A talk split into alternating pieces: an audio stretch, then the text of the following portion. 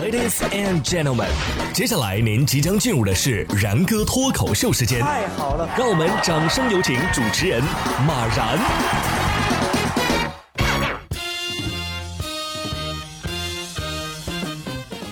然哥说新闻，新闻脱口秀，各位听众大家好，我是然哥。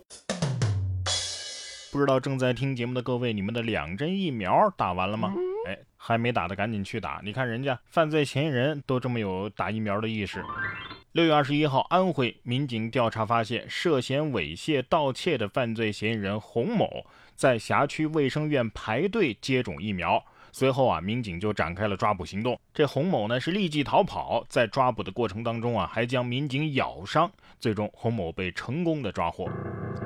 抓他的警察肯定很郁闷，怎么还带咬人的呢？你应该去打狂犬疫苗，还是去看守所打吧，不用排队呢啊！不过在这里还是要恭喜这位幸运儿，打疫苗抽中牢饭套餐。作为一个成熟的犯罪嫌疑人，怎么能让警察来抓呢？应该自己主动的呃投案自首啊！对呀，像你这样的多划不来呀！啊，既投了案又不算自首。下面这辆电瓶车都比你强，人家都会自己走。六月二十四号，湖南怀化男子骑电瓶车的时候想丢烟灰，不慎呢就撞上了路牙，摔落在了人行道。哎，让人意外的是啊，这无人驾驶的电瓶车呢是一路前行，还转了弯，还避开了行人和停放的车辆，最终是倒在了一间修车店前。所幸男子呢也没什么大碍。电瓶车自己倒在了修车店前，这电瓶车是有自主意识了吧？啊，我就知道什么未来、理想、小鹏、特斯拉，这 R 五级的自动驾驶最早就是实现在雅迪车上。电瓶车可能是这么想的，我可不傻，这要是撞了人，主人很可能把我给卖了，给人家赔钱。不过既然是一辆成熟的电瓶车，不光要给自己找修车店，还应该啊给主人请个医生。下面要说的这位呢，倒是给自己请了个代驾，但是呢，你也不让代驾开呀。六月二十一号，贵州的毕节啊，有交警查获了一名奇葩的酒驾司机，他宁愿酒驾也要自己开，他倒不是没找代驾，他让代驾呀坐在一旁，原因是他不相信代驾的技术，他还认为啊自己没喝多少。这操作你们是不是也没看懂？那就说明他确实喝了不少。代驾得说了，我能怎么办啊？我也很无奈呀。再说了，我觉得这个得加钱啊！我是用命陪他走了这一道啊，酒驾沉浸式的体验。啊酒驾司机可能是这么想的：是时候展示真正的技术了。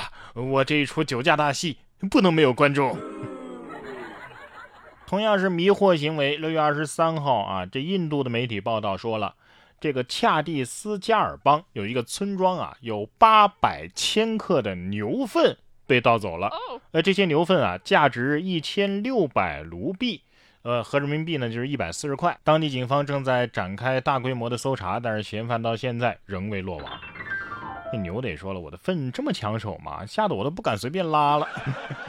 我觉得呀，这追回来的希望啊很渺茫。现在八成啊已经做成了药了吧？啊。八百千克，那是一千多斤呢。光掏走这么多牛粪，搬运费也不止一百四十块呀，是不是？还是在印度，根据印度教徒报的一则报道，六月十九号，印度社交媒体上出现了一段视频。视频显示，有一只猴子在德里地铁的车厢里游荡。推特上的视频显示啊，这猴子是在车厢的过道里游荡着，呃，而且还坐在了一名乘客旁边的座位上。猴子得说了。谁还不会坐个地铁了？哎，请这只猴子出示一下健康码。说完了猴子，咱们再来看看熊出没的地方啊。近日，黑龙江鹤岗有一只黑熊是夜袭某个蜂场，扒下了箱子，拿走了蜂蜜，动作那是相当的娴熟啊。知情者透露，这蜂场啊之前也出现过蜂蜜被盗，但是不清楚是什么情况。结果呀，当天中午刚刚安装监控，晚上就拍到了黑熊偷蜂蜜的画面。熊二是你吗？一看就是惯犯了，是吧？但是黑熊心里肯定很开心，哎，又有蜂蜜吃了。其实有时候想想啊，当一只动物也挺好的，没有人那么多操心事儿。哎，如果你也感觉到累了的话，其实可以放空一下自己。英国最近就有一项调查发现，人们平均每六点五分钟就会看一次手机，日均查看一百五十次。再加上工作的烧脑，除了睡眠之外，大脑几乎是得不到休息。所以医生啊就推荐了一个经济环保、简单易行的减压方法，那就是发呆。呃，这么说的话，我好像有点过度防止脑疲劳了，渐渐已经进入到不动脑子的状态了。哎呀，其实发呆挺好，这是一种不付费的宇宙漫游啊！不过对于我来说呢，就没有太大的必要多放空自己了。我已经很空了。别人发呆是大脑在休息，我发呆呀，我是本身就呆。防止脑疲劳，其实不光发呆这一个方法。医生说了，这脑过劳啊，是指大脑接收的信息量过大，超过了它的处理能力，导致出现疲惫的状态。那么该如何防止脑过劳呢？除了放空大脑之外啊，也可以做简单的家务，或者是出门散散步。休想骗我做家务，我还是发呆去吧。哎呀，不过这条新闻啊倒是有一个用处，老板再说我工作时间发呆，我就把这条拿出来给他看看。如果工作的时候发呆啊，有点说不过去的话，那工作的时候跳舞怎么样呢？东京的奥运防暴训练啊，就有一队警官模仿暴徒打砸闹事，但是这。演习着演习着，怎么感觉又玩上了呢？啊，后面那个都开始跳街舞了，也可以理解，毕竟在现实生活当中啊，没有机会以这样的正当理由去打砸抢，是吧？警官说了，原来当暴徒打砸这么爽啊！这事儿啊，高情商的人会说，这是第一人称视角掌握暴徒犯罪心理。这个故事告诉我们，看到没？别买日产车，这踩两脚就塌了。